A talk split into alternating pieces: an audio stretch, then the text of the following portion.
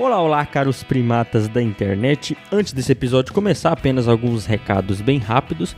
O primeiro é que até acabar esse trágico ano de 2020, é, nós lançaremos apenas episódios longos. Então, os DHCs, que são as nossas doses homeopáticas de ciência, isso é ironia, tá? É, que são os nossos episódios curtinhos, eles vão ficar pro ano que vem. What? Eu quero morrer, gente, eu quero morrer. Até o final do ano agora serão apenas episódios longos a cada domingo. A gente fazia alternado, THC num domingo, episódio longo no outro, mas nós temos alguns episódios muito interessantes gravados, a gente quer publicá-los logo. Ah, agora eu entendi! E para dezembro nós temos alguns episódios especiais planejados, então aguardem que serão episódios muito interessantes mesmo, pessoal. E antes da prosa começar, eu só quero lembrá-los que se você gostar desse episódio, você discordar, envia ele para um amigo, envia para um conhecido que também queira concordar, que também queira discordar, que vá curtir o episódio e nos mande uma mensagem nas nossas redes sociais do Ensinecast ou no e-mail ensinecast@gmail.com, tá? É muito importante que você discuta, que você debata, que nos dê ideia. E também, se você quiser participar diretamente das discussões sobre os episódios, você pode participar do nosso grupo do WhatsApp do Ensinecast. É só mandar uma mensagem pra gente nas nossas redes sociais também, que nós colocamos no grupo e lá rola conteúdo extra, rola debate, mensagem longa sobre ciência e educação que são muito interessantes. Então participem, é uma maneira diferente de consumir conteúdo nessa internet doida com tanta informação rasa. Lá a gente discute as coisas com um pouco mais de profundidade. E sem mais delongas, né, pessoal? Bora pro episódio.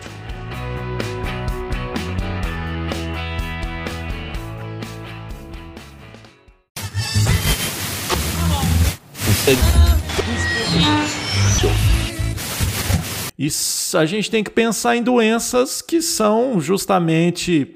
É, é, me fugiu a palavra aqui, mas são justamente. Dois mil anos depois. É, eu vou gravar de novo. É, mas me fugiu. São, ah, lembrei. E lá vamos nós! Ensinecast. Ensino e Ciências Naturais. Olá, olá, caros primatas da internet, bem-vindos a mais um capítulo da nossa epopeia épica pela ciência e educação aqui no Ensinecast. Me parece que nós estamos indo bem porque nossos ouvintes estão só aumentando, nossos seguidores e o pessoal que interage com a gente. Aqui quem fala é o James, diretamente de Jataí, no miolo do Goiás, e hoje estamos aqui como nos velhos tempos, né? Eu e o Fernando para desabafar, para falar do trabalho do professor, do pesquisador, tanto fora, mas principalmente nesse momento de pandemia. Fala aí, Fernando.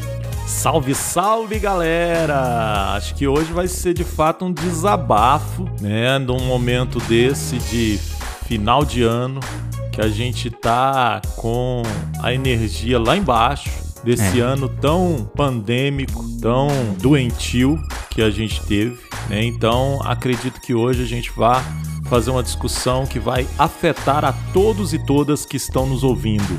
Vamos lá. É, sem dúvida, esse é um ano que realçou todos os problemas, tanto que a gente vive tinha individualmente, mas os problemas da nossa sociedade como um todo, né? Então, isso é, não dá para falar dessas questões sem a gente debater e desabafar um pouco também não como professor e pesquisador. Mas antes desse episódio começar, com a vibe um pouco diferente, mas um episódio importante. É o seguinte: eu tenho alguns recados, né, pessoal? Nós temos redes sociais, temos Facebook, temos Twitter. Não recebemos um pão de queijo por tudo isso aqui, mas esperamos que você compartilhe esse episódio, que nos siga nas nossas redes sociais, que nos envie, que nos envie uma mensagem. No último eu falei que nos envie uma mensagem, credo, né? Ai, credo! É, pois com uma boa construção Tô científica. Não nos envie uma mensagem, nos envie uma mensagem, tá? Ah, agora eu entendi! Porque, como uma boa construção científica e educacional, suas opiniões, críticas e comentários são essenciais, né? Nós queremos ouvir o que os ouvintes ouviram de nós, né? Isso é muito bom. Né? Então, para o que aí. os ouvintes ouviram de nós. Essa é boa, hein? Nice. Essa é boa, essa vai virar vinheta. Eu vou deixar aqui, já anotei, inclusive. É. então, espera aí, antes de começar, só mais um recado, né? Como é que você pode ajudar o Ensinecast a crescer? Se você tá gostando, eu acho que você pode nos ajudar nessa labuta pela divulgação científica. Afinal, nós recebemos ajuda em dinheiro. É, para nos ajudar, faça o seguinte, se puder, é, aquela mensagem pré-gravada quase. Posta um episódio nas redes sociais, compartilha nos stories lá, envia o episódio para pelo menos três amigos, isso ajuda demais na conta a gente, tá? E você pode fazer parte do nosso grupo do WhatsApp também, né? Que é para debater, ouvir os áudios gigantes. O último debate foi bem caloroso, né, Fernando? Lá sobre é, as evidências científicas. Será que a gente tem evidência científica para tudo no universo, né? Foi um debate muito produtivo. Então, se você quiser participar disso, cola lá. É bom demais. Justamente. E hoje quebrando todos os protocolos, já que nós estamos quebrando, né? Menos os protocolos sanitários, né? Quebrando é. todos os protocolos, eu já quero mandar um up. Depois você manda seus ups up. aí no final. Quero mandar um up pra galera do grupo de WhatsApp do Ensinecast, que na última semana deve ter escrito mais de mil mensagens sem brincadeira, incluindo textões incluindo áudios de 10, 11 minutos, DHCs ali. Então, quero dizer que estou muito feliz pelas discussões que vocês estão fazendo lá, junto com o caro James, principalmente, e que eu não estou participando é, da grande maioria por uma das questões justamente que a gente vai discutir aqui hoje né? Então a gente vai falar sobre isso e quero dizer também que estou feliz de estar aqui com o James, né? A gente, como ele diz, é, a gente voltando ao passado nos momentos que a gente fazia bate-bola, mas não estou tão feliz porque os nossos outros integrantes do Ensincast não estão aqui, né? É. E eles não estão aqui também pelo mesmo motivo que a gente vai discutir aqui hoje, por causa das questões de trabalho, das questões de excesso de trabalho e falta de tempo. Né? É. E quero mandar também um salve para o querido Marlon. Ótimo! Que vai nos ouvir nesse episódio. Ele está dodói. Então, Marlon, salve, salve a você, melhoras. E nós estamos aqui te aguardando avidamente para você gravar conosco. Ele vai voltar ao Bebeck. Pavão misterioso. É. E Pavão hoje... misterioso. e hoje. Formoso. Ótimo. o maior gerador de memes desse podcast, né? O Marlon. Ótimo. Você é, tá esperto agora em fazer link, né? Já fez esse link aí pra gente falar do tema né? do episódio de hoje. Tá, tá treinado, né? É, então, sem mais delongas, como já o Fernando já falou, né? Bora pro episódio, né, gente?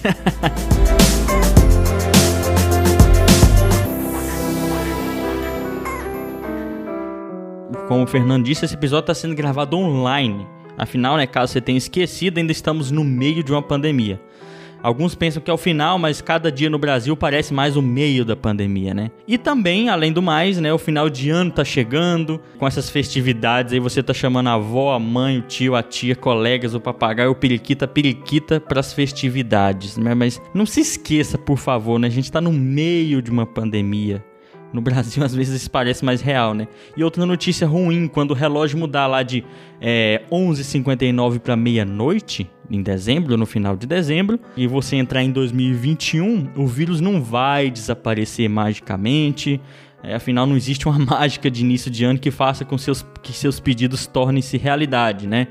Então tenha juízo, tenha bom senso. Isso aí você pode copiar dos outros à vontade, tá? Sacou a parada? E o tema de hoje é sobre isso mesmo, falar sobre sobrecarga, é um, é um episódio sem pauta para falar sobre como tem sido o trabalho de professores através de exemplos, né? E pesquisadores na pandemia. Mas começa aí, Fernando, como é que tem sido essa pandemia para sua vida acadêmica, profissional? É, triste, né, cara? Falar tem Por onde dar, começar? Tem que, dar, tem que dar até uma respirada, né? Porque. E que bom que ainda podemos dar essa respirada, né? Porque é sinal que nós estamos escapando, estamos sobrevivendo a essa turbulência mundial que nos acometeu neste ano de 2020, que ganhou o Oscar de pior ano dos últimos tempos até o momento, e a gente espera que ele mantenha esse Oscar é, em mãos por muito tempo. Eu atualmente ando, a gente estava falando aqui no início, antes de começar, eu ando com o meu WhatsApp que se transformou profissional, inclusive eu acho que eu vou mudar lá depois as configurações, né, para conta profissional, porque uhum. atualmente cada mensagem que eu recebo de WhatsApp é de estudante, é de colega, é, são de vocês, e tudo de trabalho em sua maioria. Então eu estava deitado ali agora há pouco, olhando meu celular e pensando, cara, foi-se o tempo que eu pegava meu celular para distrair. Agora eu já estou querendo é largar o celular mesmo, porque celular para mim já não é mais motivo de distração. E-mail, eu tô até com medo de abrir e-mail, sabe? Porque assim, toda hora que eu pego tem um e-mail e um e-mail com a demanda. Porque no último no, nos últimos dias de novembro, eu assumi a coordenação do curso de licenciatura aqui da Universidade Federal de Jataí, que quem não sabe, né, fica sabendo agora, eu sou professor aqui da Universidade Federal de Jataí e assumi essa coordenação. E então, meu amigo, eu tô com demandas de e-mail e WhatsApp que de toda hora, e isso é extremamente desgastante, é extremamente doentio, né? Recentemente a gente trabalhou numa disciplina e discutimos isso com a psicóloga sobre a saúde mental nossa, que eu acho que é até uma, uma questão que a gente pode abordar, claro, é. superficialmente, porque nós não temos a, a expertise, né, James? É. Mas nesse bate-papo aqui a gente pode abordar um pouco disso, que é uma questão muito preocupante para nós, é, professores e estudantes, pesquisadores, neste momento pandêmico, porque a gente está com a sobrecarga de trabalho e a gente está também com a sobrecarga de olhos na tela, né? Que é uma questão é, que nos prejudica tanto a questão física, a questão dos olhos, quanto a questão mental também. É. A gente já falou várias vezes aqui no Cinecast, né? Que as pessoas costumam pensar num professor como alguém que está em sala de aula, só ou só que já é, né, já é muito ou pensar num pesquisador como alguém que está é, num laboratório fazendo uma pesquisa. No Brasil, um professor de universidade, né, no caso o Fernando, ele tra trabalha com ensino, pesquisa e extensão. Isso é muita coisa, tá? E, e mais, tem um, um quarto tripé nisso aí, né? Que é administração. Então ele é coordenador, ele faz trabalho administrativo. Então muita coisa surge. Não, além das, da, da questão de coordenação, aí você tem outras funções, né, James? Você assume uma série de comissões. Então, eu estava falando com uma colega hoje de manhã que assim que eu não aguento mais ouvir falar em comissão. Então, comissões para tudo, criam-se comissões e as comissões, todas as comissões têm reuniões remotas. Então, você termina uma reunião, entra em outra reunião, às vezes tem duas reuniões ao mesmo tempo e você tem que optar por uma. E todas essas questões é, muitas delas a gente não deveria, não precisaria, inclusive, nem estar tá lidando né, no contexto da universidade, como você está dizendo. É, mas acaba que, pela quantidade é, ínfima de técnicos administrativos, educacionais e de funcionários, inclusive de professores, em muitas situações, a gente acaba sendo sobrecarregado em várias funções e atividades dentro da universidade. Mas você acha que nessa pandemia, em vista do que você fazia, e você fazia tudo presencial, na época presencial, né? Hoje em dia você acha que está te sobrecarregando mais? A sensação que eu tenho que sim, James. A sensação que, que me passa é que nós acordamos pela manhã, temos uma lista de coisas para fazer, no, ao meio-dia, por exemplo, você já fez tudo aquilo que tinha que fazer, mas você tem uma lista ainda maior que apareceu ao longo da manhã. Então uhum. você vai fazendo isso ao longo da tarde e no final da tarde e noite você recebe um monte de demandas para o outro dia. Então a sensação que eu tenho é que a gente está é, tá trabalhando mais, trabalhando mais, mas nos traz uma sensação psicológica mental, né? Que a gente não está produzindo, a gente está produzindo menos.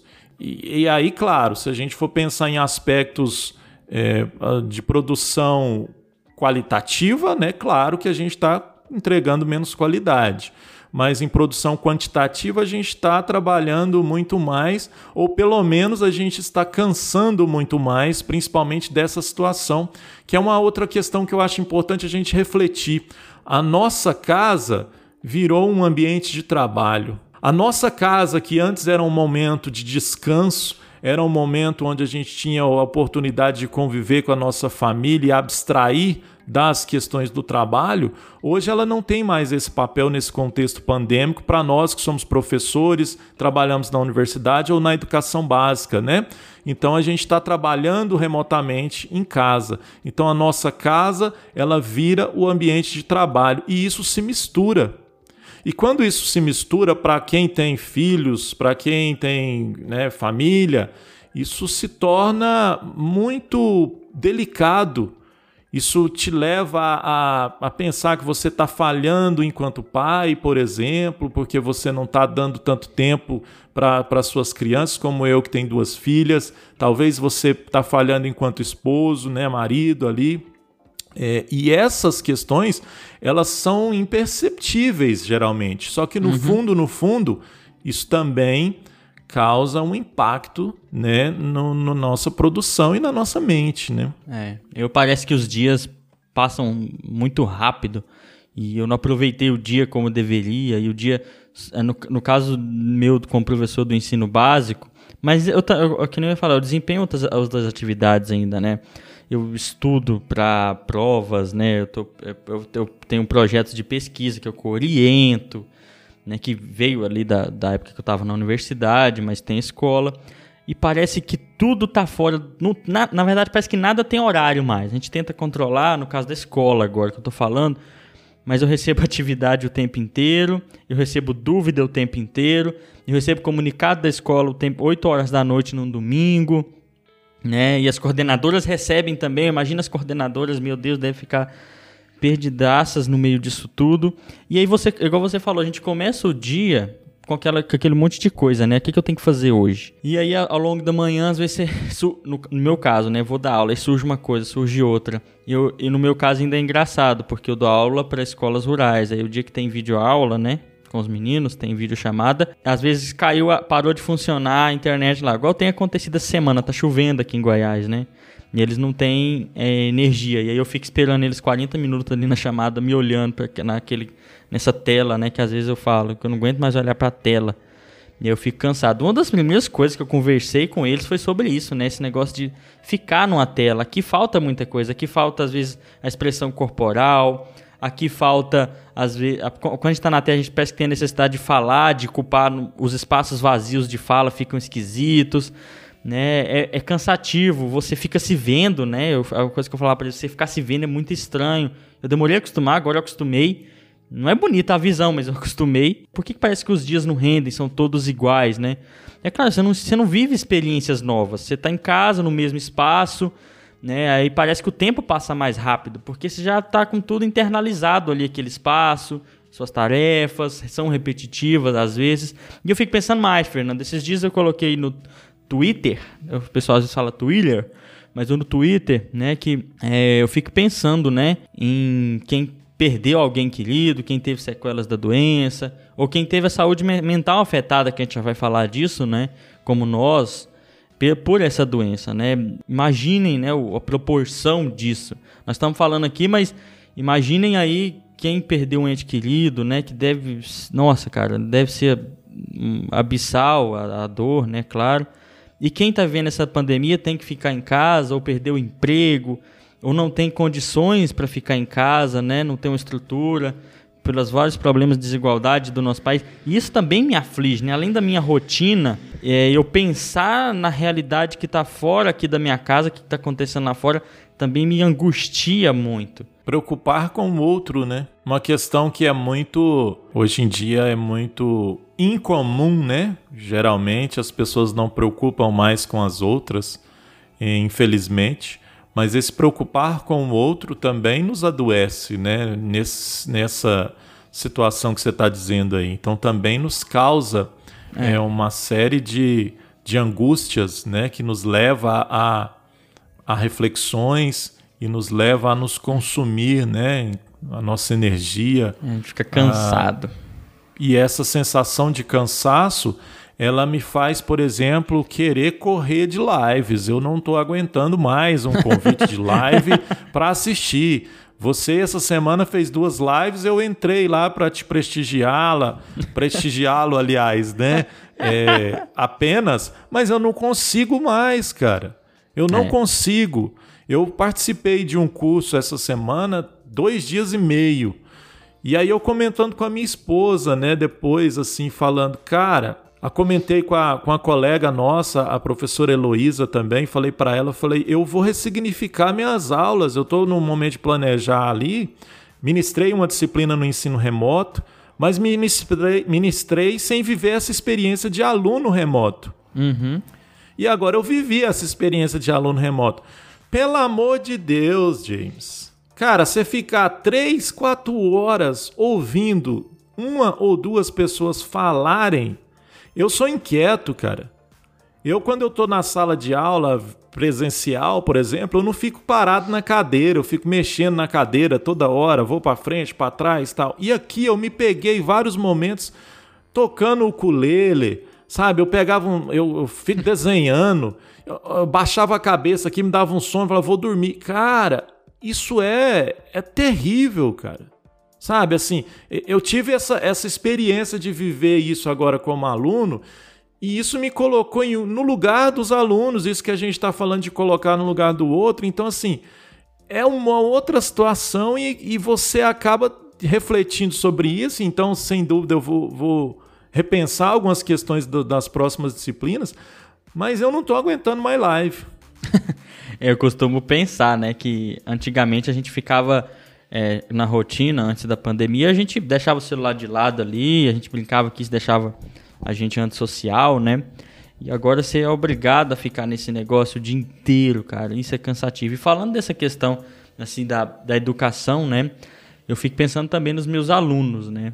Na, na escola básica, a gente diminuiu a carga horária, porque é, com os alunos, porque a gente passa atividade dirigida para eles, tudo dirigido, porque uma hora e meia já é o ensino fundamental de aula remota. É, deve ser extremamente cansativo. Então, pensa, porque ah, o aluno, eu, eu, eu, a gente às vezes esquece das coisas. O aluno vai ver minha aula de 50 minutos. Não, mas ele tem outras 5 aulas de 50 minutos de manhã. Pensa, né? A, a gente se vê como aluno. Então a gente diminuiu essa carga, ainda mais porque são escolas rurais, né? A gente não tem esse negócio que eles adoram falar na escola de nivelamento. Nós vamos fazer um nivelamento. É, que, na minha percepção, da maneira que ele é posta, é, é impossível de fazer e é injusta. Mas então a gente fica saturado, né? E, e como professor a gente fica saturado. Eu falei já uma, um dia que 10 minutos sozinho, caiu a minha internet, eu fiquei falando, e eu voltei, eu vi, eu falei, mas não tem ninguém falando nada, porque eu faço sempre pergunta, né? Pra tentar quebrar um pouco dessa uma coisa unidirecional, puxada que fica pra gente. Então, cara, é, mudou tudo. Eu acho que não dá para se adaptar, se adaptar a esse ensino remoto, Fernando. Sabe? Eu, eu, é igual às vezes o pessoal fazendo propaganda. Não, agora o ensino é remoto, vamos nos adaptar. Para mim, nada substitui o presencial e querer forçar um remoto, aspas, eficiente é perverso, né? E isso me cansa às vezes ouvir isso. Me cansa isso muito. Isso aí é uma questão que a gente até já ah, discutiu em um outro episódio, né? Assim, pode ter certeza que essa tendência neoliberal aí de, de, de formação é, do sujeito para o trabalho agora no ensino médio, ela vai vir com força na perspectiva de um ensino híbrido, é. É, na perspectiva de uma educação à distância. Então, isso é, sem sombra de dúvida, é algo que é esperado, infelizmente, e que a gente tem que lutar contra isso. Né? Então, a gente não, não pode é, deixar avançar essas influências e essas ideias é, nesse contexto da educação básica. É, e no, caso, é e, no caso, e no caso dos professores, ainda tem gente falando que a gente está sendo pago para ficar em casa, para vagabundar, né? a gente ouve isso. Professor é um caso é, complicado no Brasil, né? Eu costumo, às vezes a gente tem a sensação que tudo que o professor faz está errado hoje em dia. É a sensação, né? A gente sabe que não é assim na prática. Né? Porque a gente é julgado e aí na pandemia ainda sobra para professor de novo essas questões, porque a gente está em casa, a gente ouviu muita coisa de pais, né? Nesse momento. Então, olha só, no caso que eu estou em contato com os meus alunos, né? E acaba com os pais dele, com outros professores, com coordenadores, nós partilhamos muito desses problemas, né? Dessas experiências. E os pais descarregam muita coisa, na, na principalmente nas coordenadoras, tem hora. É, ah, meu, meu filho não vai participar desse ensino, não serve para nada. É, enquanto a gente na escola está tentando pelo menos não perder, evadir o aluno, pelo menos trabalhar com ele que o que, que é uma pandemia, sabe? Uma coisa tão básica, mas que é tão importante nesse momento. Então, é, o Brasil é complicado, como eu, como eu, dias eu tenho pensado, 2020 está sendo tão complicado.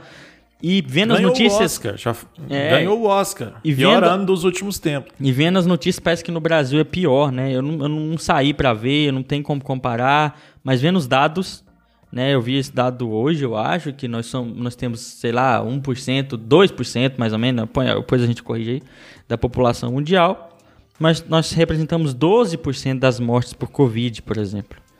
né? Então parece que as coisas no Brasil estão piores, né? Não sei se é impressão minha, quem tá ouvindo comenta aqui pra gente, se é professor, se é pesquisador, se Mas- tá sofrendo isso também. Mas a gente sabe muito bem por quê, né? Não vamos entrar nesse- nesses detalhes sórdidos, não. Mas a gente sabe muito bem por quê, né? Assim, essa discussão, inclusive, quem quiser fazê-la com a gente, entra lá no grupo de WhatsApp lá que a gente está fazendo essas Não, mas discussões é porque lá. tem um governo O perverso. tá- Perverso. O James está coordenando isso lá. É, não, mas é porque eu não quero perder tempo falando desse, desse governo, não, porque É. eu já tô. Saturado. É outra coisa, é outra coisa que me satura, cara. É, é ver a imagem de um presidente é, que tem a imagem que tem, é, e eu tô dizendo simbolicamente, não fisicamente, né? Mas fisicamente também já impliquei. então, assim. é, isso aí não quero nem perder tempo aqui com, falando Se a, no- desse, se a nossa dessa- rotina já é questão. tão cansativa, Fernando, se a rotina já é assim, né? Imagina a gente, igual eu falei, eu falei no começo, né? O olhar, pro, o olhar social para o Brasil como um todo cansa ainda mais, né? Porque veio a pandemia, o que, que a gente fez? Faltou é, fazer uma simpatia no SUS, né? Porque é, a gente deu remédio que não funciona, né? A gente fez essas coisas bizarras aí que foram um descaso total. Mas nesse assunto é muito complicado, né? É, eu quero falar de outra coisa aqui também, do, do contexto da- do cientista, né? E eu, hoje eu tô aqui mesmo para me desabafar. Fala que eu te escuto. então tô aqui para me desabafar, né? Preparem os ouvidos de vocês aí, por favor, mantenham ouvindo. Mas eu quero, eu quero falar da questão de que, por exemplo, eu tenho, eu tô com é, quatro artigos científicos é, para desandá-los ali, né, desová-los ali para os periódicos. Um deles eu desovei e tem três que eu não consigo terminar. Tem um deles que falta só eu colocar no layout da revista e os outros dois ainda falta eu, eu delinear mais algumas questões. Mas assim, eu não estou conseguindo terminá-los, James. Tem um projeto de pesquisa que a gente, inclusive você está participando, né? Então a gente está tentando fazê-lo. A ideia é que ele ficasse pronto esse ano. Eu não sei se a gente vai conseguir fazer ele ficar pronto até meados do ano que vem.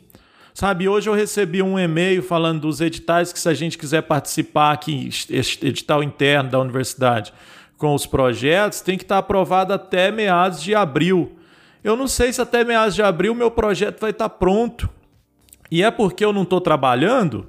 É porque eu estou em casa é, é, usando o dinheiro do governo apenas? Não, muito pelo contrário. É porque não está me sobrando tempo para fazer as minhas questões pessoais do trabalho, da pesquisa, da extensão. Hoje que eu consegui mandar um e-mail para os estudantes para a gente é, solicitar a questão de um estagiário para trabalhar aqui no EnsineCast, inclusive, né? Que é um projeto de extensão.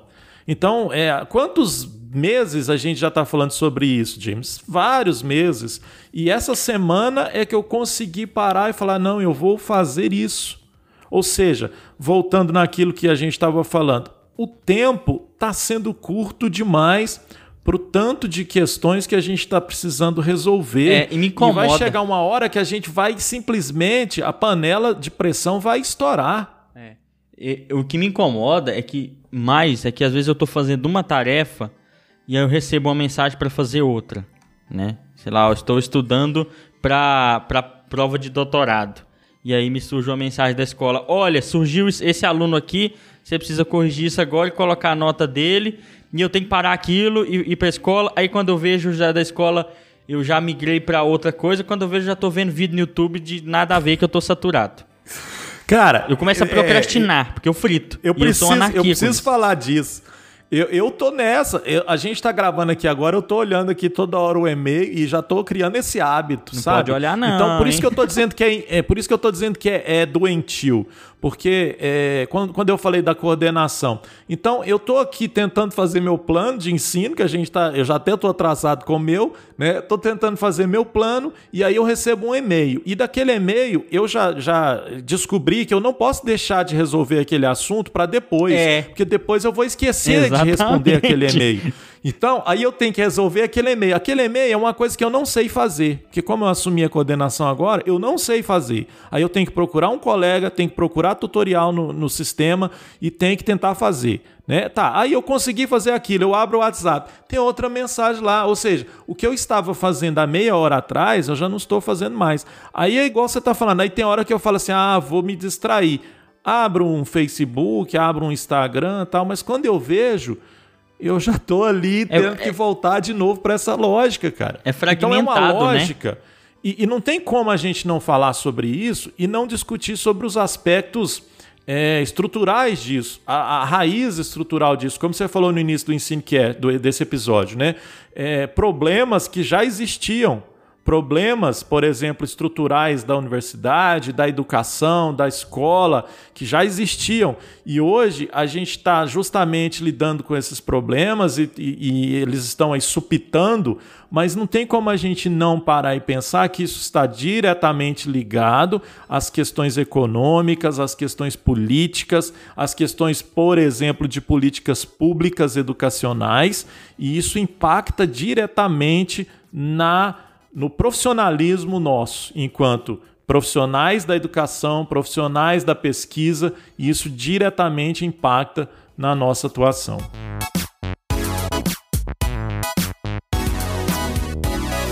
É, isso é- é- essa é, pandemia é assustador, porque primeiro a gente né, sabia que isso poderia acontecer. Isso é bem documentado na, na literatura científica, né? Uma pandemia assim. Gente- nós, como sociedade, uma das coisas que eu pensei primeiro na- na- no começo da pandemia, eu parei de pensar, mas agora me remeteu isso, que parece que como sociedade a gente está despreparado. E obviamente, se como sociedade a gente está, individualmente a gente também está. E eu parece que eu já não, eu não tava com a saúde mental boa, né? Eu tinha começado no ensino básico em fevereiro. Eu tava naquele turbilhão de aprender, eu já entrei atrasado, tendo que correr com, com tudo. Eu tava naquele turbilhão de aprender a lidar com isso, escola rural, vários níveis de ensino, dou aula de química também para ensino médio. Eu sou biólogo, né, gente? Licenciado em biologia. Então, aí a gente acabou fazendo. A gente. Eu tava num processo. Na verdade, desculpa, eu tava num processo de, de aprendizado, né? Que é estressante, de coisas novas. Na educação básica brasileira goiana, né? Quem ouve isso e é goiano sabe o que eu tô falando. Pública Rural, rural. É, e aí eu vem- chega a pandemia e chacoalha tudo de novo, né? Tudo de novo. Aí parece que tudo aquilo que eu tava me adaptando já não serve mais. Eu, eu, eu tava conhecendo meus alunos, né? Conhecendo meus alunos. E aí é, chega a pandemia e aí as coisas vêm de cima, fala, olha, se adapta, e trabalha com os alunos, faz o ensino remoto. E aí, nesse turbilhão de coisas, né, eu, eu, eu, eu sempre penso, por que, que eu gosto de ser professor? Né? Não é só porque eu gosto de falar para outras pessoas, é porque eu gosto de trabalhar com essas pessoas, eu gosto de ver esses alunos desenvolvendo a partir da realidade deles, de maneira mais simplificada. E agora, eu às vezes estou turbi nesse turbilhão de coisas, eu tô com dois celulares, né? Um VIN para escola, é, é, o profissional, porque eu separei, eu tive que separar, Fernando, tá? Ó a dica aí pro pessoal. Só que ele também fica plim plim o tempo inteiro.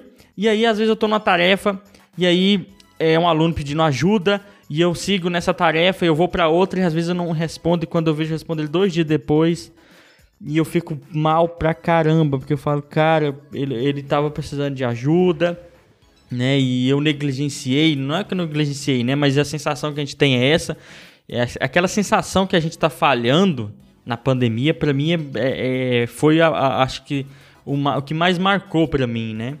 Aquela sensação de que nós, como sociedade, estamos, falhando, nós, como, como indivíduos, não estamos preparados para isso. Nesse turbilhão, tá- eu ia no psicólogo antes da pandemia. Na quarta-feira, a gente entrou no, na, aspas, na, na, na quarentena, do, no domingo. Na quarta-feira eu tinha uma psicóloga marcada. Era a primeira consulta, aquela comprida, né? Que faz para te diagnosticar, sei lá, para te conhecer. E depois eles quiseram fazer remoto, mas eu não quis, porque eu já também não aguentava a aula remoto, falar com as pessoas remotamente. Imagina a minha primeira consulta com o psicólogo, que deve ser muito importante, né? Que eu, eu penso que seja. Então, assim, olha só. E agora eu, eu optei por não ir, né? Ainda, por, justamente porque ainda estamos na pandemia. A hora é agora. A hora é agora. Fica à vontade, eu tô aqui pra ouvir. Nossos ouvintes estão aqui pra ouvir, então fica à vontade. É, e aí, eu, eu ia até brincar no começo desse episódio e acabei esquecendo, né? 2020 eu tô com vontade de botar meus gremlins na água, né? Não sei pra quem já viu o filme. What? É, o Marlon que é velho, com certeza já, já ouviu esse, O Marlon, esse, esse o filme. Marlon, Já viu esse filme? Certeza, certeza. Eu vi isso, até copiei isso. Um ouvinte do Cinecast compartilhou lá no, no, no Instagram. Fiquei pensando, realmente, É. 2020 dá vontade É, de agora pra molhar. quem é mais novo, quando você fala colocar os gremlins na água, é perigoso, né? Porque pode ser outras interpretações aí. É verdade, é verdade. Não, vocês vão pesquisar, vocês vão ver que não é nada Perigoso. disso, tá? É um filme pra criança, mas que assusta. Então, depois vocês vão entender, não é nada Pra pesado. criança? Gremlins pra é, criança? eu vi na sessão da tarde, louco? cara. Eu vi na sessão da Não, tarde e fiquei pra uns dois criança? dias traumatizado, achando que eu estava andando no teto Os da casa. caras são assassinos pra criança? É, mas, é, mas, é- mas passava. Deve ser por isso que a gente é tudo doido, porque eu era criança assistia, né? É. Esse, esse tipo de filme. Então deve ser por isso. E o medo vem. E né? você foi entrando, você foi entrando aí no assunto aí, fez eu até esquecer o raciocínio que eu ia fazer agora. Sobre saúde mental? É, não, é, inclusive eu- era, era isso. Inclusive eu queria falar dessa exaustão que a gente sente aí, né? Que hoje em dia tá muito comum, né? É, e, e tem doenças, né, que são diagnosticadas. É, a- uma das mais comuns hoje é a síndrome de Burnout ou burnout, né, que é justamente essa exaustão provocada pela a questão profissional. E tem pessoas que, que têm um nível muito alto né, de sintomas, e isso é extremamente preocupante. É uma, são doenças que a gente tem que pensar, tipo depressão também, que são doenças do século XXI. Então a gente tem que pensar que são doenças que são potencializadas na pandemia né? É, nesse contexto que a gente tem e que a gente está falando, e eu, e eu não tenho dúvida, cara, que quem está nos ouvindo já passou por muitas situações dessas que a gente está falando, ou está passando, ou já passou, nesse contexto da pandemia. Não tem dúvida, a gente está tudo, ou grande parte, ou muitas pessoas no mesmo barco. É, e esse barco, a, a, a, a impressão que a gente tem é que ele está afundando, a impressão que a gente tem é que ele não tem ninguém no comando, né? E infelizmente isso vai, como você falou, James, vai nos levando a uma situação de pânico, né? É. eu tava Se a gente pensando. for pensar nesse contexto. Tava pensando esses dias. Na verdade, eu, o que eu penso é que a gente tá no mesmo oceano. Os barcos são completamente diferentes. Tem gente num iate, tem gente numa É canoa. o Titanic, né? É, tem É o gente. Titanic. Enquanto tem uns lá presos lá embaixo, tem outros que tá lá em cima, lá entrando nos botes, né? É, exatamente. E essa, essa loucura toda, né, que, que, essa, que esse momento trouxe, é que a gente falou naquele. Pô, naquele nessa hora, nessa hora você podia pôr a música do Titanic, hein? É direitos autorais, quem dera. ah, não pode, é, verdade. Vai ser isso. É, Você é vergonha da profissão! Aí. melhor não, não canta não. tá ruim. E o que, aconteceu nesse 2020, né? Deixa eu relembrar meu, meu pensamento. É, te, te atrapalhei aí. Não, mas eu vou lembrar. Ah, nessa pandemia, né? A gente falou algo parecido no episódio sobre medicalização, né? É, Muito bem discutido É. pelo Hélio, né? Assim, que tem uma propriedade muito grande para trabalhar, é, para debater, dialogar sobre esse assunto. Inclusive, é um episódio que eu recomendo. É, quem estiver gostando dessa discussão nossa aqui. E quem não tiver também, né? Que vá lá nesse episódio que vale a pena. Quem não tiver vai chegar até aqui? Não sei, né? E o que acontece é que ele fala, né, que essa, o, o, às vezes o que a gente diz, olha, as pessoas estão doentes, mas é a lógica da nossa sociedade que é doentia, né? No, não doentia, mas ela é perversa, como ele fala muito no episódio. Ela é perversa. E Isso leva os indivíduos a esse adoecimento. Então, se antes da pandemia já era complicado, né? Imagina agora que as pessoas estão isoladas e que a gente percebeu como a internet ela é útil, mas ela não substitui, né? Não substitui o presencial, ela não substitui aquelas experiências que a, gente tinha fora dela. E principalmente ela nesse momento ainda mostra como os algoritmos são perversos. Olha que loucura pro Brasil, né? Nessa boom da internet sem controle desses algoritmos para roubar dados das pessoas e recomendar coisas que eles só concordam. Nós temos um 2018 daquele, um vira-vira político também por causa da, da economia, um rumo pro extremo. Logo em seguida, uma pandemia, né? E com a internet nesse, nesses moldes desregulados, ela é desregulada, não tem regulatório. Você pode dizer qualquer coisa ainda na internet. Qualquer coisa que você disser tem o mesmo impacto de uma coisa bem embasada. E aí isso perpassa. Então essa internet também adoece a sociedade, né? Como ela está posta.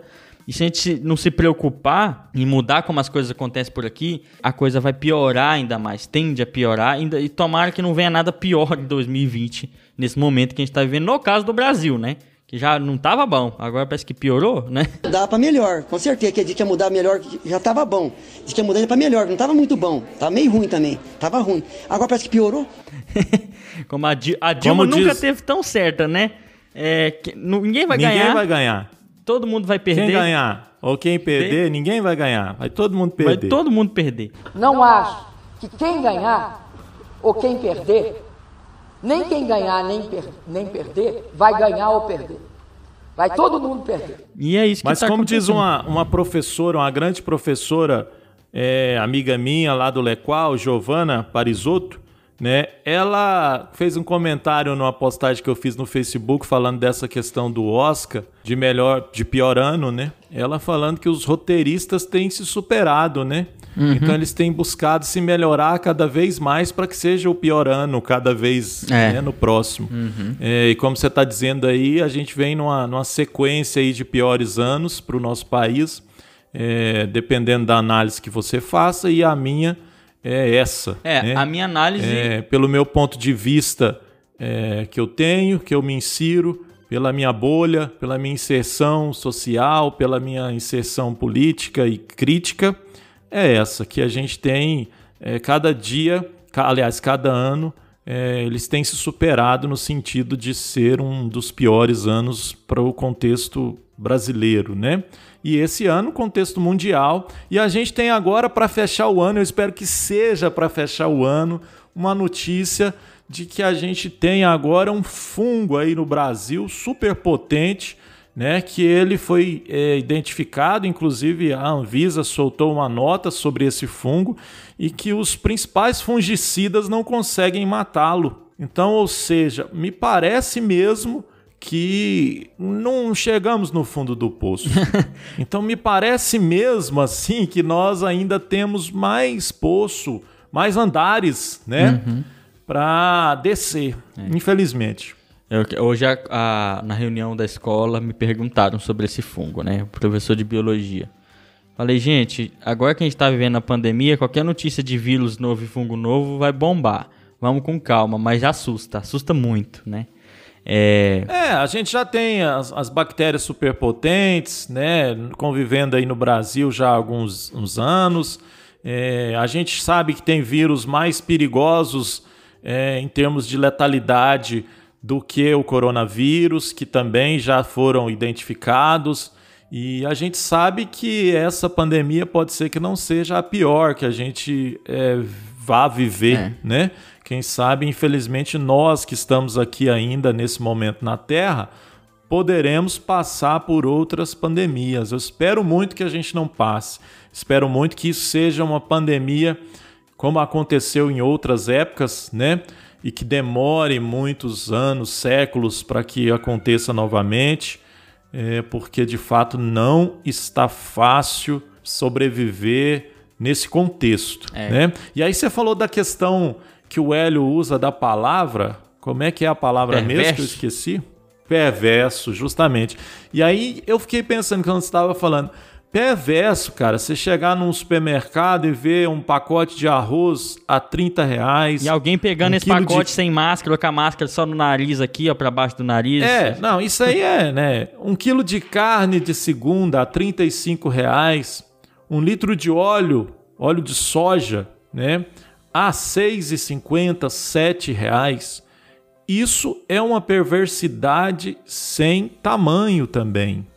Isso é algo que, como você falou, a gente está considerando, por exemplo, o contexto e a realidade dos nossos estudantes. A gente sabe que a gente é privilegiado, a gente sabe que a gente vive nas nossas bolhas, mas a gente preocupa e sabe muito bem de pessoas que, por exemplo, uma família que vive com um salário mínimo ou até menos.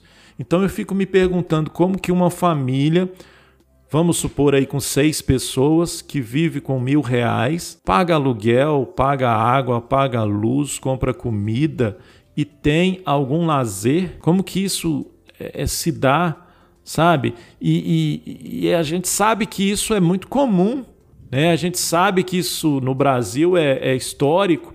A gente sabe, como eu estou falando, tem pessoas que não ganham nem isso.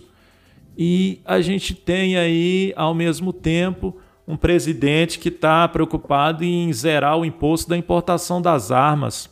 É, é bizarro. Então, cara, é perverso em todos os aspectos, sabe? É, e, e, isso a gente não tem como não, não pensar, né? Não tem como. É, é a gente precisa, inclusive, quando eu falo a gente, considerando é, todos nós, né, que estamos tendo o privilégio, por exemplo, de ouvir é, esse episódio, porque eu falo privilégio porque sim, nós somos privilegiados e uns mais que outros. Então a gente precisa sempre tentar se colocar no lugar do outro, né? ter, ter essa empatia, ter essa preocupação. E eu, quando eu falo preocupação muito, essa questão social, não dá, cara. Sabe? É, é uma coisa assim que eu sempre fico lá nas redes sociais é, eu avisei, eu avisei e tal, e a gente, eu e você discute sobre isso, né, James? Que a gente tem que mudar um pouco essa, esse, tentar dialogar com, com essas pessoas que inclusive elegeram essa pessoa que está aí no, na presidência, que atualmente eu não estou gostando nem de falar o nome, mas assim, a gente precisa dar um jeito de resolver isso. É. é pelo diálogo, é. pelo menos, sabe? Porque eu já vi que bater de frente não tá dando muito certo. É, aquela questão, né? A gente se colocar no lugar do outro, às vezes é, é, é eu, eu, penso isso muito na escola, né? Quase impossível naquele episódio que eu falei um pouco da alteridade, que tem no episódio do Naruhodo, eu deixo na descrição, da alteridade, da empatia, né? Tem coisas que a gente nunca vai viver as emoções daquela pessoa ou, ou presenciar, né? De maneira adequada para você ter empatia. Então você tem que ter é, no máximo ali alteridade, que é entender, que é aceitar, né? Não aceitar, mas ter paciência, né? Para perceber que você nunca vai ente entender aquilo, talvez, de verdade. Que é o exemplo que eu uso é: nós homens nunca vamos engravidar, né? Então a gente não pode ter empatia quanto a isso. A gente não pode saber. Então a gente tem que entender com muita calma.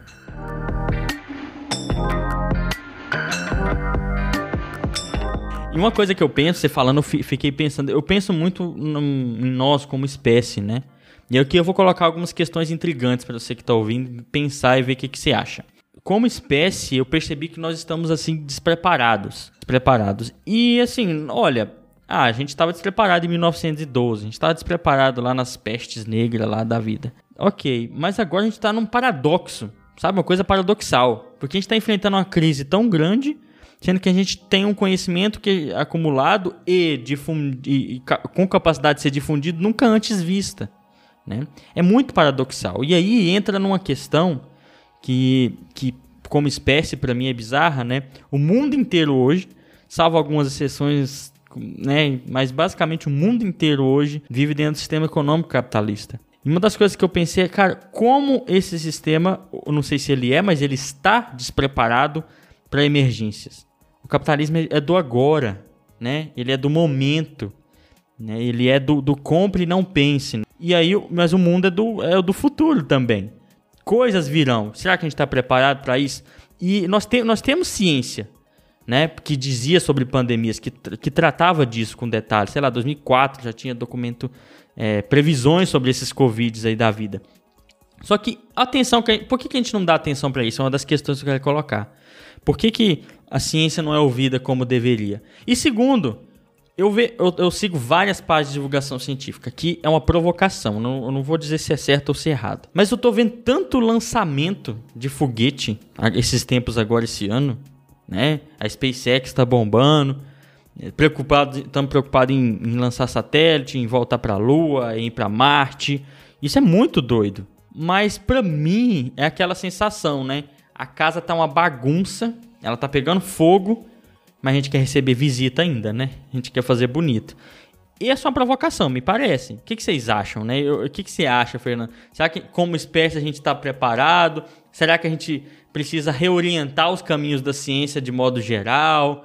Para nos preparar para crises internas da nossa espécie, sejam sociais, sejam bio- biológicas, né? Porque tem mudança climática aí que, de pano de fundo dessa pandemia. O que, que você acha que nós estamos preparados? Vou devolver a pergunta, né? Você acha que as espécies se preparam? Não, em geral não. Mas a gente é a única Pois que é. tem consciência que isso Isso. poderia acontecer, né? É, em geral, as espécies elas vão sendo, é, vão evoluindo, né, vão transformando pela seleção ali dos indivíduos, né, das populações. Agora, nós temos essa capacidade de raciocinar, né, de pre- fazer previsões. E acho que nesse momento que a gente está vivendo, por exemplo, seria um momento que a gente podia parar, tentar justamente preparar, né? Porque esse momento seria um momento que está nos dizendo assim para a espécie, né? Ó, tá vendo? Vocês são frágeis. A espécie humana é frágil. Então, nós que temos esse telencéfalo, e a gente poderia então parar e pensar nisso. Vamos preparar para a próxima? Ou vamos preparar para as próximas? Ou vamos preparar para o que pode acontecer? Talvez eu pense que a gente poderia fazer isso. Mas a gente vai fazer? Não. Sua visão é A gente pessimista não vai isso. fazer isso. Não, a gente não vai fazer, porque se a gente for falar em termos de espécie, a nossa espécie tem mais de 8, cerca de 8 bilhões de seres humanos, né, de indivíduos, e cada um com um cérebro pensante. Alguns a gente sabe que não está tão pensante. É, nós nós né? somos muitos para começar, né? Muitos mesmo. então, para começar, tem isso, cara. Sabe? É, se a gente for pegar uma população de uma cidade, a gente já sabe que aquela população daquela cidade não vai falar a mesma língua. É.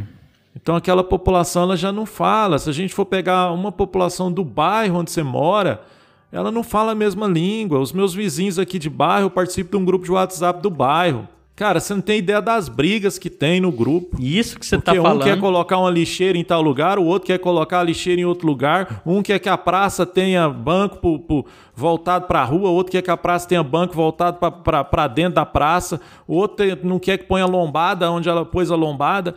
Um bairro. Quem mora em condomínio, apartamento aí, eu já morei minha vida quase que toda, a maior parte da minha vida em prédio, né? E quem é das grandes cidades aí tem muito hábito de morar em apartamento. Cara, você vai numa reunião de condomínio, tem lá às vezes 30, 40 pessoas. Aquelas 30, 40 pessoas brigam. É. Muitas vezes É o, elas é o brigam. individualismo, Então, né, Fernando? assim, cara, aí mais ainda, né? Ou seja, indo pro mais local, dentro de casa, dentro das nossas famílias, a gente já não entra num denominador comum. Então, cara, nesse aspecto de vamos preparar para a questão da, da- de- vamos dizer assim, da conservação é, da espécie, né? Não sei se eu poderia dizer isso. Eu posso, James? Acho que não, né? Posso? Pode, pode, pode. É, licença a gente poética, for pede a licença isso- poética que você pode. É, eu, Vamos- eu falar- precisando lhe pedir outras. Eu sei que eu tô precisando pedir outras licenças poéticas aí, né? Parece. Não, mas peraí, você fala. Mas então, Ah. assim, é, falando dessa questão de. Então, vou usar esse termo, né? Conservação da espécie, a gente não tá. Não, não vai preparar, não, cara. A gente vai ser pego de surpresa. É. Ó, esse fechamento aí ficou bom, Aham. hein? Ah, Mas, mas, mas você me deu algumas ideias, né? Você falou uma coisa interessante que eu, eu tava discutindo esses dias, né? Nós somos uma espécie com muitos indivíduos, de um mamífero relativamente grande, né? Hoje nós não temos perigo de ser, aspas, extinto por predação, por exemplo, né? Nós somos, um, aspas, um topo de cadeia, dos, dos mais bizarros possíveis, né? O, o que ameaça a nossa espécie é, são catástrofes das mais gerais, né? É, naturais, né? E nós mesmos, É, né? naturais, dentre elas algumas muito improváveis de acontecer, mas que podem ter uma probabilidade extremamente pequena, tipo um sol perdido, tirar a Terra de órbita, né, essas coisas bizarras, mas catástrofes naturais tipo super vulcões, né, um tectonismo inesperado, mas a gente também está como espécie exposto a vírus. E a gente sempre fazia filme de meteoro, né, algo que é extremamente improvável de acontecer tão recentemente, e falava disso, debates acalorados de, de, de- em documentários sobre como desviar o meteoro da Terra, né? Que é muito interessante, é claro. Mas a gente. Quantos filmes e documentários e debates você assistiu sobre se livrar de uma pandemia? Então, nós somos muitos. Como resolver isso? Gente, aquela ideia do Thanos lá de matar metade, não, não comecem com isso, tá? Essa ideia malthusiana do Thomas Malthus lá de reduzir a po- superpopulação do, do mundo. Tem um pouco de malthusianismo nisso aí do Thanos, se eu tiver errado me corrijam. E aí, as pessoas não estavam preparadas, né?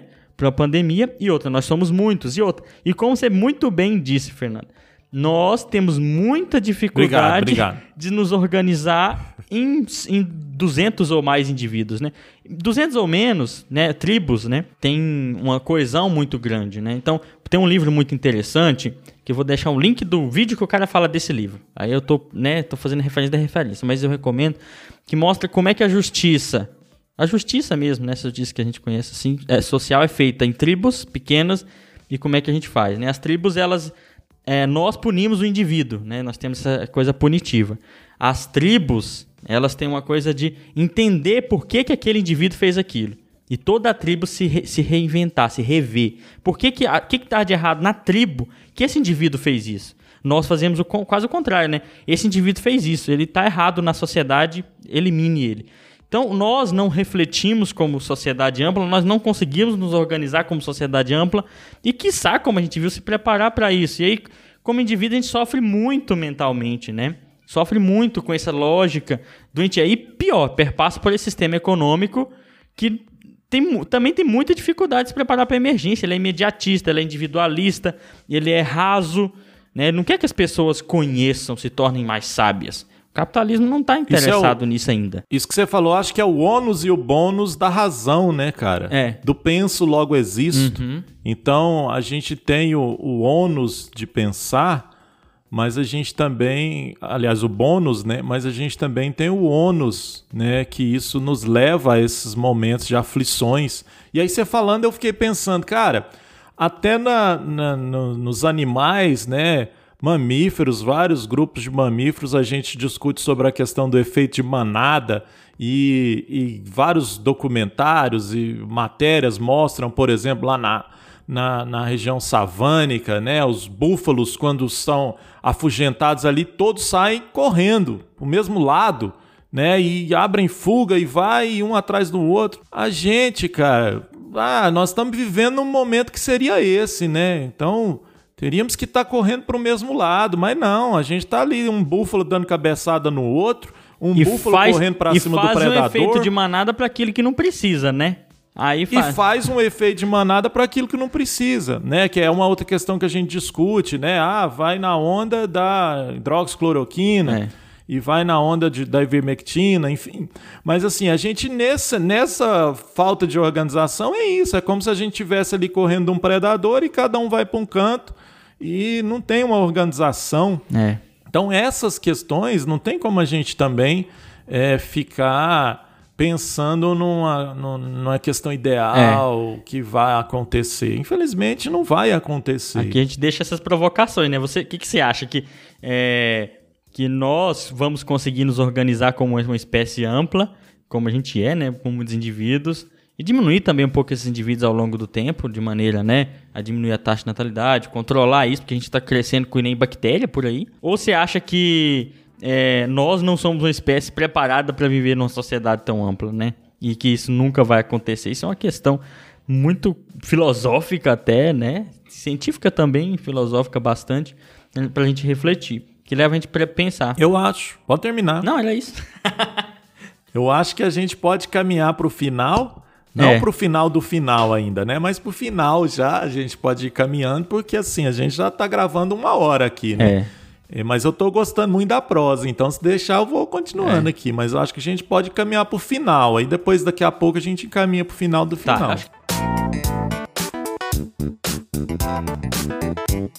Tá, e puxando pro final, você que tá ouvindo, agora voltando desse aspecto amplo, né? Que a gente tava pensando como espécie, mas você que tá ouvindo, o que, que a gente pode fazer para lidar com esse momento é, de pressão do trabalho, de, de uma saúde mental, né? Afetada por vários motivos, né? Seja perda, seja o medo, seja sequelas. Que, que válvulas de escape a gente pode ter? E, claro, né, se cuidando ainda, gente, porque baixar a guarda realmente não dá. O que, que você acha, Fernando? O que, que a gente faz? Acho fundamental. Acho que, por exemplo, é, voltando à história da, da universidade, do contexto acadêmico, eu sempre é, vi, não vi com bons olhos, professores na época que eu fazia graduação, por exemplo, né, até pós-graduação também, mestrado, doutorado até que não, mas eu não via com bons olhos aqueles professores que davam a vida pela universidade. Mais ou menos assim, que não tinha vida social. Mas que militava E também? tem- Você fala que militava também? Não, não, eu falo de não ter vida social. É o Aqueles que trabalham trabalham à noite, trabalham sábado, domingo e se deixar trabalha 25 horas pela universidade. Então, eu, eu nunca concordei com isso. Eu sempre fui um cara que falei assim: eu, eu, eu tenho que, para manter minha sanidade, eu preciso ter minha, meu lazer. Então, eu, eu valorizo e prezo muito essa questão do lazer. Hoje, eu estou bem atribulado. Demais. Mas eu continuo prezando pelo lazer. Tanto é que recentemente vocês até queriam marcar um- uma gravação no sábado e eu fui um dos que manifestei que eu estava saturado na semana. Então eu estou ultimamente eh, me policiando para essas questões para ter pelo menos o final de semana para eu abstrair das questões do trabalho, porque a gente sabe que o trabalho ele só aumenta, como a gente está discutindo aqui. Então a gente morre e a gente é substituído por outro e o trabalho vai permanecer ali. Então, primeiro de tudo, eu penso que a gente tem que ter uma. É, eu tô igual você hoje, sei que gosta. O último episódio você falou primeiro de tudo ou primeira coisa. Você gosta de falar primeira coisa. Primeira coisa, hoje eu tô igual ah, assim. tá. eu nunca nem pensei Primeira coisa. É, então, assim, eu acho que, em primeiro lugar, né, a gente tem que pensar nisso. A gente tem que ter um tempo de descanso e lazer e priorizar isso, né? Priorizar esse tempo, que seja mínimo, mas a gente tem que priorizar.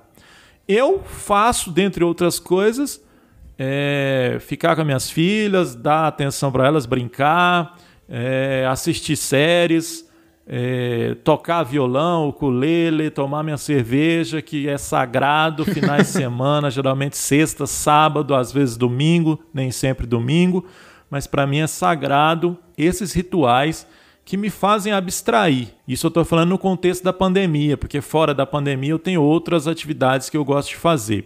E uma que eu estou fazendo já, inclusive, que a gente faz junto, é pedalar. Né? Então, o pedal é uma atividade que tem me feito muito bem para a gente desopilar a mente. Né? E eu acho que é muito importante nesse momento que a gente está vivendo a gente procurar o que eu chamo de válvulas de escape. Não importa o que seja, né? desde que seja aquilo que você goste, que seja dormir, jogar videogame, não importa. Né? Pedale com segurança também, né? Porque é, a gente pedala afastado na- nas, nas vias rurais aí, pode ser perigoso, tá? E, e urbanas E principalmente. cada dia a gente já teve algumas baixas né, em relação a Isso, isso. algumas baixas, aciden- acidentes aí. Tá, Inclusive, mandar um salve ao professor Diogo. Grande um Diogo. abração aí mesmo. Um up pra ele. É, vamos lá, eu, eu também tava você falando aqui, eu pensando, quando eu falo em lazer, em descanso, né? É, nesse momento de transição que eu tô vivendo, tem, o, o lazer tem sido assim. Tá difícil, né? Porque aparece coisa. Eu não, eu não tenho uma rotina de lazer que eu acho que deveria existir. Né? Mas, enfim, sabe o que, que eu penso quando você tava falando isso? Agora é um episódio pra viajar, eu vou viajar com risco de tá errado. Eu fico. é, Querendo ou não, a gente mantém uma parte daquele aluno de graduação ingênuo, né? Que a gente era, sonhador, de transformar o mundo. E, e aí, quando gente- eu, eu li né, sobre Darwin, sobre, na verdade, sobre como Darwin, como é, o Einstein, como o Isaac Newton, como Hawkins, como eles se formaram cientistas e se tornaram grandes cientistas. Os caras às vezes não tinham lazer. e eu fico pensando, é uma, uma- uma viagem, né? Será que para Justamente. você ser alguém revolucionário, hoje em dia é difícil ser alguém revolucionário no campo, porque a gente também entende que a ciência vai ficando mais complexa, mais particionada, vai especializando, né? A gente sabe disso. Mas será que para você ser um cara como esses, você tem que ser um workaholic, como esses professores que você falou? É uma, é uma, é uma, é uma coisa que fica na minha cabeça. Às vezes E é uma coisa, é uma coisa que as grandes empresas modernas têm provado que não, né? Exato. Elas têm investido no tempo de ócio dos funcionários, no tempo de lazer, Uhum. no jogo de videogame, no jogo de baralho, no, no jogo de sinuca, na redinha que ele fica deitado ali. Então, as grandes corporações eh, já têm investido nesse tempo de ócio dos funcionários dentro da empresa na hora de trabalho. Aham. né? É, a gente sabe que, que a- essa visão que a gente tem dos, dos grandes cientistas, é claro, eles fizeram trabalhos bem laborosos, né? Bem trabalhosos. E só que a gente esquece que é, essas biografias deles são exageradas, né? Com certeza eles descansavam, né? Com certeza eles tinham esse ócio, porque é criativo, né? Que é aquela ideia, aquela, aquela fábula, né? Que é uma, uma invenção do Eureka, né? Que é você, você esvaziar a mente para as ideias virem. Você precisa fazer isso, né? E uma coisa interessante que eu ouvi muito, por vários motivos durante a, a vida, que a gente se preocupa muito com os outros. Eu tenho esse problema, né? De às vezes preocupar muito e não cuidar de mim mesmo. Esquecer de mim. Nós precisamos cuidar de nós. Mas hoje a grande a grande felicidade que você tem hoje é que hoje você tem amigos Meu Deus. que pode cuidar de É, você. Eu sempre tive amigos, tá? De- corrigindo aquele episódio. Felizmente tem só Se o Marlon tivesse aqui, ele ia estar rachando de rir. É tudo. Tudo sacanagem, porô! Tudo cachorrada! Negócio cheio de vacilação! Acontece que eu sempre tive, né? Parece que eu não tenho amigos aqui nesse podcast, porque tá complicado falar.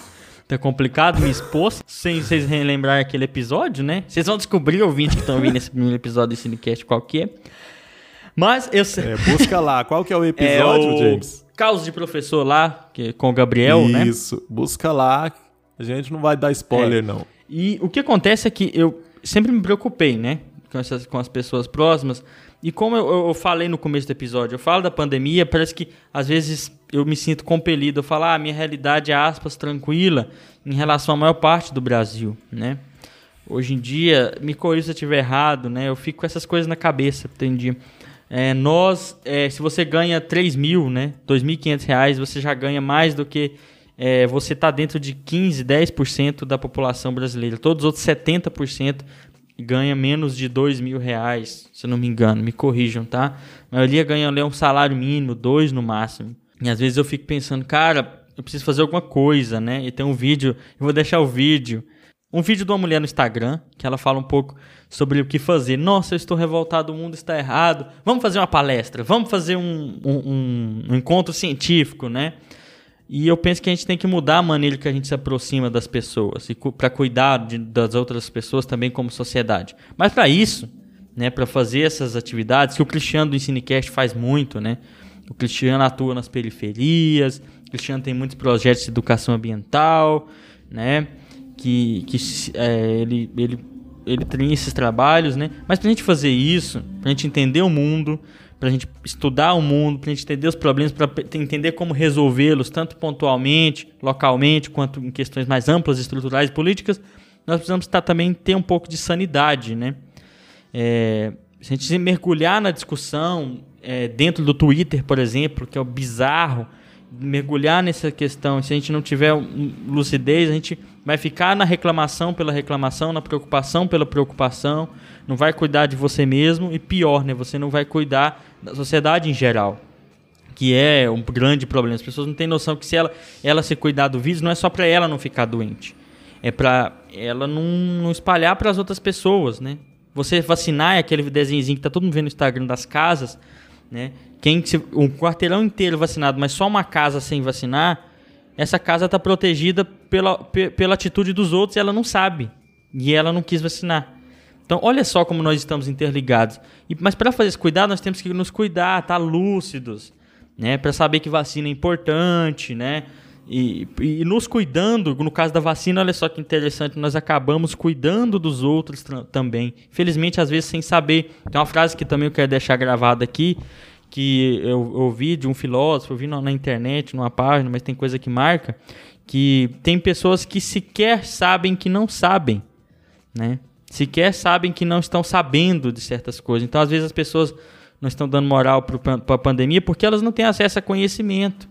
Não têm acesso a, a esse conhecimento. Então, elas sequer sabem do grau de profundidade disso tudo. Então, além de é, é, a minha dica também é essa, né? Cuidar de você mesmo, mas não cuidar naquela perspectiva individualista. Eu vou fazer uma festa com os meus amigos, né? Porque eu preciso ficar bem, eu não aguento mais essa pandemia, preciso tomar um com os meus amigos, preciso ir pro bar. Isso é extremamente egoísta. E eu sei que se você estiver ouvindo, vai dar uma, ah, né? Todo mundo aqui, com certeza todo mundo já deu uma escapadinha da pandemia, já viu algum parente. É, e aí a gente precisa também medir o que, que você está fazendo. Você está indo num bar, se divertir como se estivesse tudo normal. Isso é bizarro. Então, cuide de si mesmo, mas também cuide com, com, com pensando numa perspectiva fora das suas paredes, tá? A, a gente fala se cuida, às vezes se cuidar e ter lazer, as pessoas têm aquela coisa, vou pra praia com os meus amigos, né? Vou é, promover uma festa de família, a gente precisa extravasar desse negócio de pandemia. Que cuidado pessoal é esse que você não está cuidando das pessoas próximas? Então, minha dica é essa, sabe? Meça muito bem. É, é claro, os momentos de lazer são importantes, mas estude para conhecer mesmo esse problema, né? Como a gente discutiu no EnsineCast, não só ciência, né? Tem coisas muito importantes aí que podem ajudar a construir esse conhecimento, filosofia, né? Filosofias de vida. Então, é aquele negócio, cuide de si mesmo, mas pense numa perspectiva mais ampla. Eu espero ter ficado claro, né, Fernando? Que eu falei para rodo aqui e não sei se ficou claro. Ah, eu, eu acho que sim, tô, tô aqui só. tô aqui. então vamos partir pro final? Uai, fa uai falar o quê? Uai, falar o quê? Esse negócio também da vai você já tô lascado. um salve pro Gabriel, salve pro Gabriel, também. Então vamos pro salve, aproveitando que você deu a deixa, vamos pros, que pros Ope, meus que eu não fiz. Opa! Opa! É, opa, aqui em Goiás, né? É, Bom, Goiás, filho. que, assim, só abrindo parênteses, não sei se vocês ficam no episódio ou não, falando de Goiás, dos nossos hábitos goianos, Goiás nem sempre. Goiás também é padrão, né? Como se diz aqui, em fazer cagada, né? Esse, essa cultura aí do, do, do bruto rústico, rústico e sistemático é, é, machista, né? Essas notícias do humorista goiano lá que fez aquilo, eu fiquei meio encabulado, né, cara? Cinecast é goiano, é, mas Goiás... daria uma outra... Não, outra discussão. Daria uma outra... É, um outro episódio, né? Mas vamos, vamos fazer um repúdio aqui ao fato, é. né? Então, já que você abordou, um é. repúdio ao fato acontecido. Mesmo nós sendo, né, mesmo é. esse hub aqui sendo muito goiano, pessoal, nós sabemos que Goiás não, é, não são só piquis e flores, né? Flores e piquis, né? A gente sabe que Goiás ainda tem uma cultura machista muito grande, né? Muito ligada a esse. O país inteiro, né, cara? Uhum. E Goiás tem, o, mas ligada o... a esse bruto rústico sistemático que toca em todo lugar, né?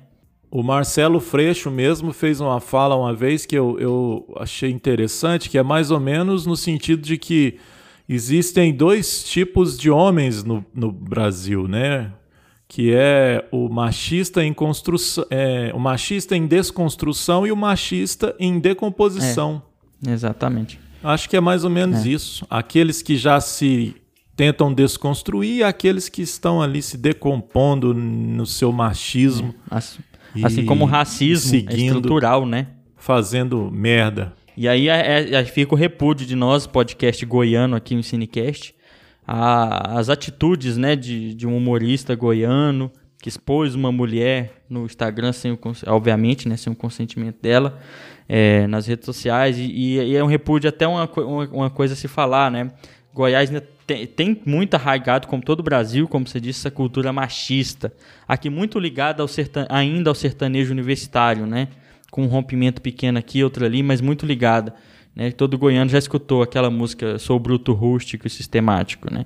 Eu não, não concordo com isso é bruto, né? É alguém ignorante, rústico, é alguém que não quer mudar, é conservador, que não quer ouvir o novo, e sistemático também está ligado a isso. Então, fica aqui o no, a nossa nota antes desse help bem goiano mas, nosso, né? Mas eu sou sistemático. É, tá. Esse sistemático quer dizer muita coisa, é amplo, tá?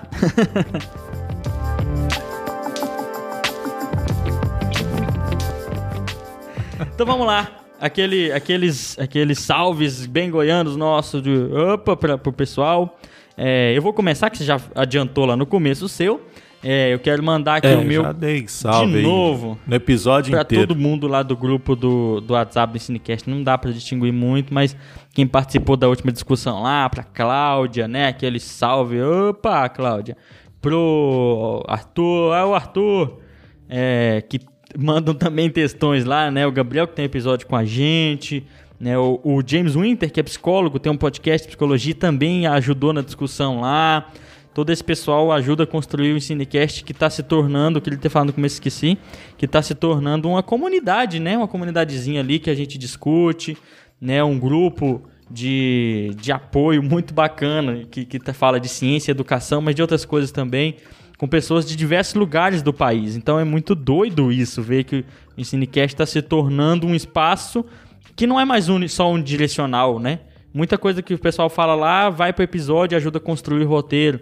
É uma construção, é um diálogo. Isso que é um dos objetivos nossos aqui no Cinecast, né? Que é conhecer pessoas e fazer essas pessoas aparecerem no formato de diálogo, né? Então, um hub para todo mundo lá do grupo do WhatsApp, principalmente você que não, que não, conhece, manda uma mensagem nas redes sociais para entrar no grupo. É muito bacana as discussões, são muito bacanas as discussões lá, tá? Eu quero mandar um salve também especial ao pessoal que começou a nos seguir lá no Instagram recentemente. A gente teve um, um número significativo de seguidores por causa da campanha do pessoal do Geek Play. Hum, É, salve pra Então eles. quero mandar um salve primeiro pro pessoal dos seguidores e depois pro pessoal do, do Geek Play que toca um, um podcast também muito interessante que é o Farmei. É ou Se eu Farmei? não Ih, falei vão ter que depois. corrigir nós. É, depois vocês me corrijam aí. É, então, é, mandar um salve a eles e dizer que qualquer hora a gente topa aí para gravar um, um episódio junto. E é um podcast que discute várias questões a partir de jogos digitais. Então, quem curte jogo digital e curte essas discussões científicas, filosóficas, políticas, educacionais, eu recomendo demais e quero mandar um salve então, principalmente a eles, né, na pessoa do Dalmo e na pessoa da Maiara. Um salve a vocês aí, galera. Tamo junto. Já fez um bom demais da conta com, com o Up pro pessoal aí já e, e é isso aí. Então, você me fez lembrar. é, eu quero mandar um salve, né? Do goiano nosso aqui. Um up pra Leia Veras, né?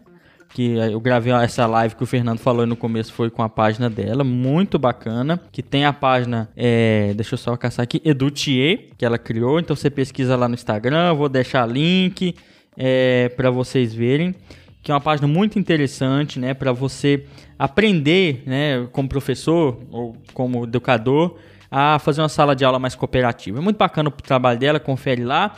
E um, um up, um salve pro pessoal do Sapcast, né, que tem a página Sap Ciência lá no Instagram. Fiz uma live com eles também, muito bacana. Então vocês confiram lá. E é o meu bom demais da conta. Fizemos gente. um salve. É, fizemos um salve com cara de bom demais Tá, da mas conta. vamos pro né? bom demais da conta então. Põe aquela música agitada pra gente finalizar essa coisa aqui, né, gente? Então vamos lá.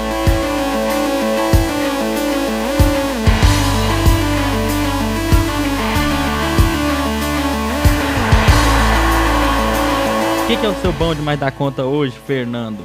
Meu bom demais da conta hoje vai ser bem no, no sentido eclético que nós fizemos esse episódio hoje. Discutimos vários assuntos. Então eu quero indicar uma série que eu estou assistindo, que é uma série bem bobinha, no sentido assim de abstrair mesmo, de não é uma série cool, né? Então é aquela para deixar o cérebro mesmo descansar. Chama. Como é que chama, James? Ah, qual série? Rainha do Sul. Ah, mas eu, se, você, se você não sabe, Rainha eu ia saber, ué. Você que tá vendo? É porque antes eu antes de de tava gravando aqui, eu falei pro James o nome da série, agora me fugiu. Mas é uma série do Netflix que eu tô assistindo, que é, fala sobre a história de tráfico, né, no México, enfim. É, não vou dar spoiler não, mas eu, eu assisto direto ela, tô quase acabando. É, então é aquela série para dar uma maratonada aí para quem gosta desses temas. E como eu falei, não tem muita questão a se ficar cansando o cérebro Ah, tá. não. Eu vou de uma série mais complexa de bom demais da conta meu hoje, que é a série Westworld, que a gente já falou também, ela é bem complexa, mas ela é muito interessante a reflexão que ela traz. E ela traz muitas reflexões até do- dos livros do Asimov, né? Não é uma adaptação, não é nada, mas tem reflexões do Asimov lá, quem gosta de Asimov também. Fica aqui bom demais da conta. E eu vou deixar duas músicas. Duas músicas, né, o bom demais da conta de hoje, que é uma chama Eta James, ou são Eta James também, né? Mas a música se chama Eta James, do Brian Fellow. Ouçam essa música, como sempre, ouçam música de fone de ouvido, essas que eu recomendo, eu recomendo ouvir de fone. E This Is Your Life, do Augustines, né? Ambas bandas muito interessantes, que acho que eu não recomendei aqui ainda, mas ouçam. De artista nacional, né? Que eu também gosto de recomendar. É, esses dias eu tenho ouvido muito o Jorge Benjor. Então ouçam o Jorge Benjor. Muito bacana, dá um up, dá um alto astral também diferente, né? de- dessas coisas mais pesadas que a gente às vezes consome, para dar uma distraída. Esses eram meus bons demais da conta de hoje, né? E é bom demais da conta se cuidar também da pandemia, né, seus energúmenos? E eu quero convidá-los e convidá-las a gente assistir a, o documentário do Emicida, Ah, né? Que verdade. tá aí já uma discussão aí e tal, e viralizando, e eu tô curioso pra assistir, não assisti também, então vou fazer um convite aí a vocês pra gente assistir esse episódio, esse documentário aí, Amarelo, Uhum. Do Emicida, que é um camarada que tem umas letras fantásticas, então também vou recomendar Emicida pra ouvir no Spotify. E é isso aí. Ah, e quero dizer também a Emendou, respeito, falando emendou. do Spotify. Hoje, hoje a gente, né, já que tá só nós, a gente fala pro Marlon, pra, pra Evelina É. e pro Cristiano também. Então eu quero, eu quero mandar o- o dizer, né, ao pessoal que eu quero, então, então Ah, eu ele- quero ele dizer quer ao dizer, pessoal mas que não tá- quer. É, não, é porque eu tô voltando, é porque eu tô, é porque pra dar um espaço pra cortar, né? Quem disse vai cortar? Quem? É, eu quero dizer que também o, o Spotify, com essa, essa questão retrospectiva aí, nos deixou muito feliz, é, já que eu falei do Spotify, né?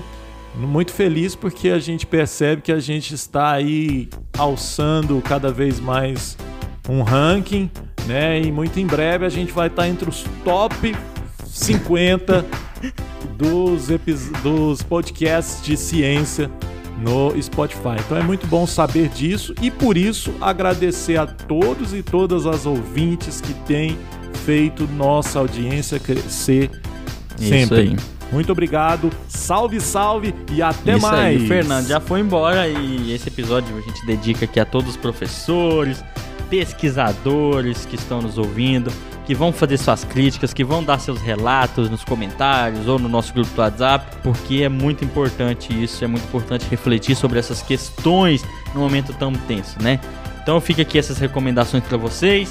É, o- minha- eu, eu gostei disso do Spotify também, Fernando, falando rapidamente, achei muito bacana, né?